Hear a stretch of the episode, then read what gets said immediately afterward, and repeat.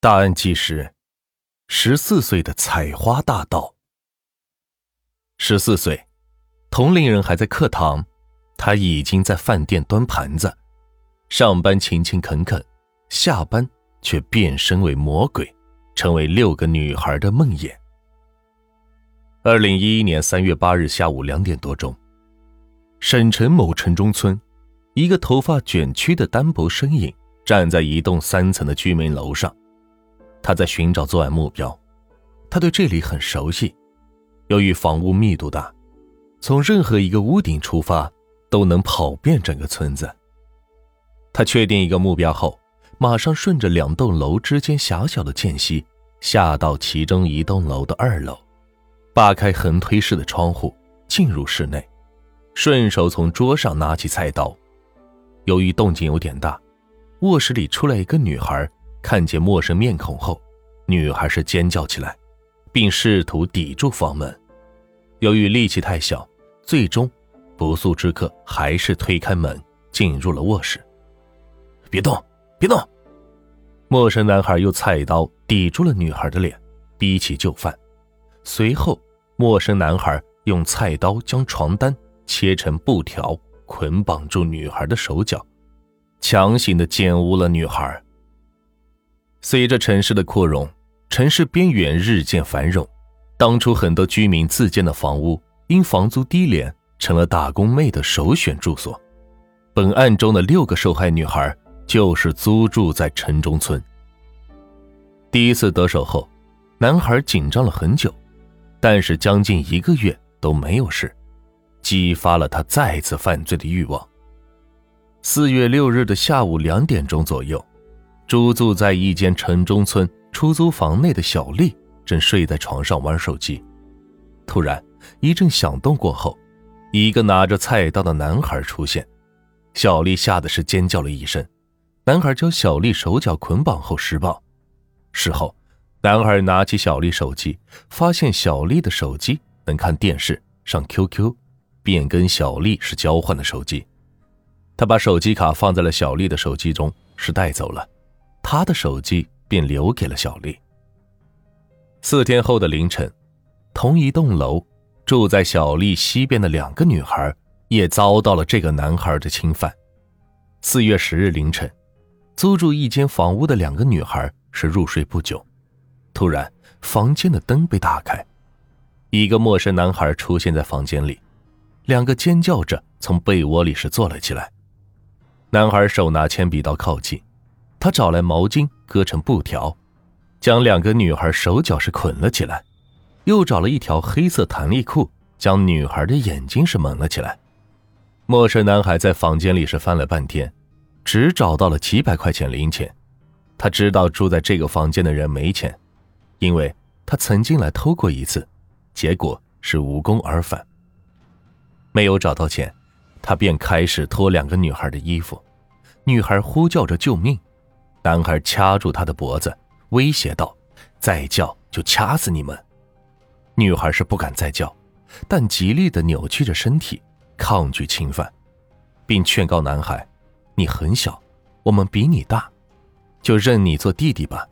以后你有什么困难来找我们，你快走，我们不会报警。”男孩是终于放弃。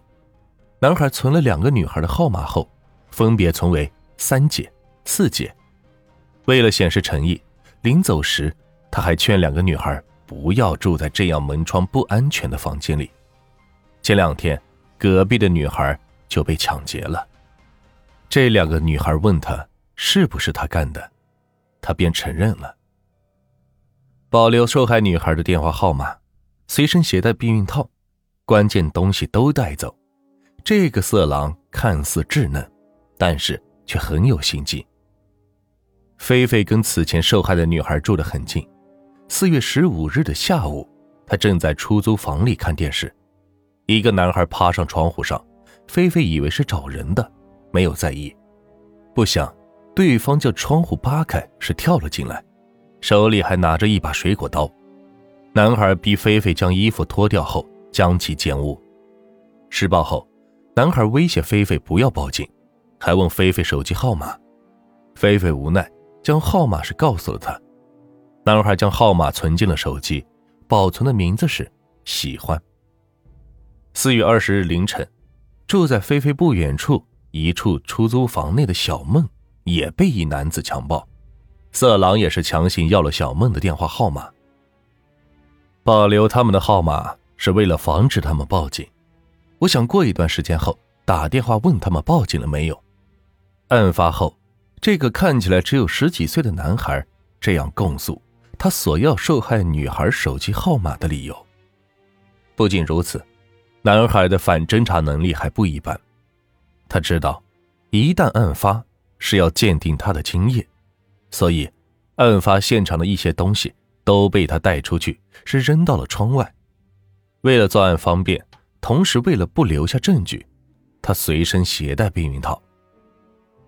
十四岁的男孩已经是学徒一年多，开始他只是想偷些东西，看见女孩很漂亮，便起了欲望。四月十八日，同住一起的两个受害女孩在朋友的劝说下报了警。四月二十二日，警方将采花大盗抓获。令人吃惊的是，这个一九九七年一月出生的犯罪嫌疑人只有十四岁，名叫朱海，家住肥东的农村。朱海告诉民警，读了一个一年级，上了两个二年级和一个三年级后，他就辍学跟父母。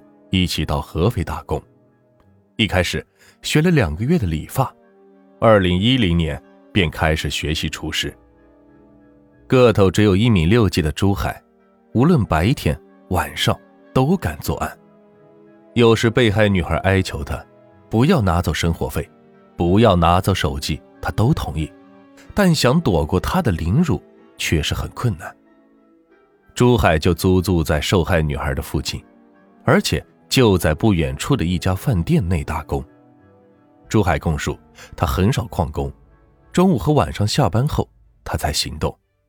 每次下午作案后，他总是正常去上夜班。除了上班，朱海的大部分时间都是泡在了网吧。他的很多作案手段和方法，无疑都是从网上学来的。根据珠海工作地方的老板回忆，他表面上不像是个坏小孩。饭店服务员都表示不相信珠海能干出什么伤天害理的事情。听说他的案情重大时，大家都是露出了惊恐的表情。饭店老板告诉记者，珠海只在店里干了半个月左右。饭店老板回忆起一个细节：有一天晚上，朱海被人打了，打人者是找他要债，但朱海又说没有欠债。现在想起来还觉得很奇怪。平时看他还是很好的，叫他干什么事情，他都是勤勤恳恳，不像是个坏小孩。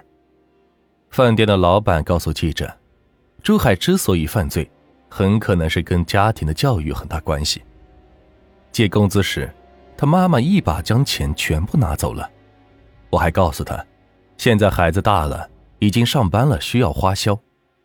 饭店老板怎么也想不出，朱海会干出什么大事。我听讲，他被公安局逮走了，估计他是小偷小摸，关几天就会放出来。这个案件很让人揪心呢，一个十四岁的少年作案手段如此成年化，却又在犯案时提醒受害女孩不要住在不安全的房屋，在受害女孩的哀求下，他可以不要钱，不拿手机，由此可见，尚且童真未泯。由于小海系未成年人，法律规定应该减轻判决，即使减轻判决，估计也不可能判处缓刑。看到这样一个本该在学校接受义务教育的孩子在监狱里成长，我们应该意识到，家庭、学校、政府、社会都是有失职之处。小学没有毕业就辍学，只有十四岁就打工。未成年人却能轻松的进入网吧、上网接触到不良信息等等，这都暴露出家长、学校、政府、社会对未成年保护及防御未成年犯罪的不力，而我们相关的法律法规却是健全的。更重要的是，这个案件还反映出我们预防未成年犯罪手段的空白。以前，对有不良行为的孩子由攻读学校来矫治，但由于害怕孩子被贴上不良少年的标签，很多家长不愿意让孩子到攻读学校。如今，攻读学校已经是淡出人们的视野，却没有更好的、更适合社会发展的模式来取代，导致没有政府机构来矫治风险少年，预防他们走上人生的歧途。这是一个急需需要解决的问题。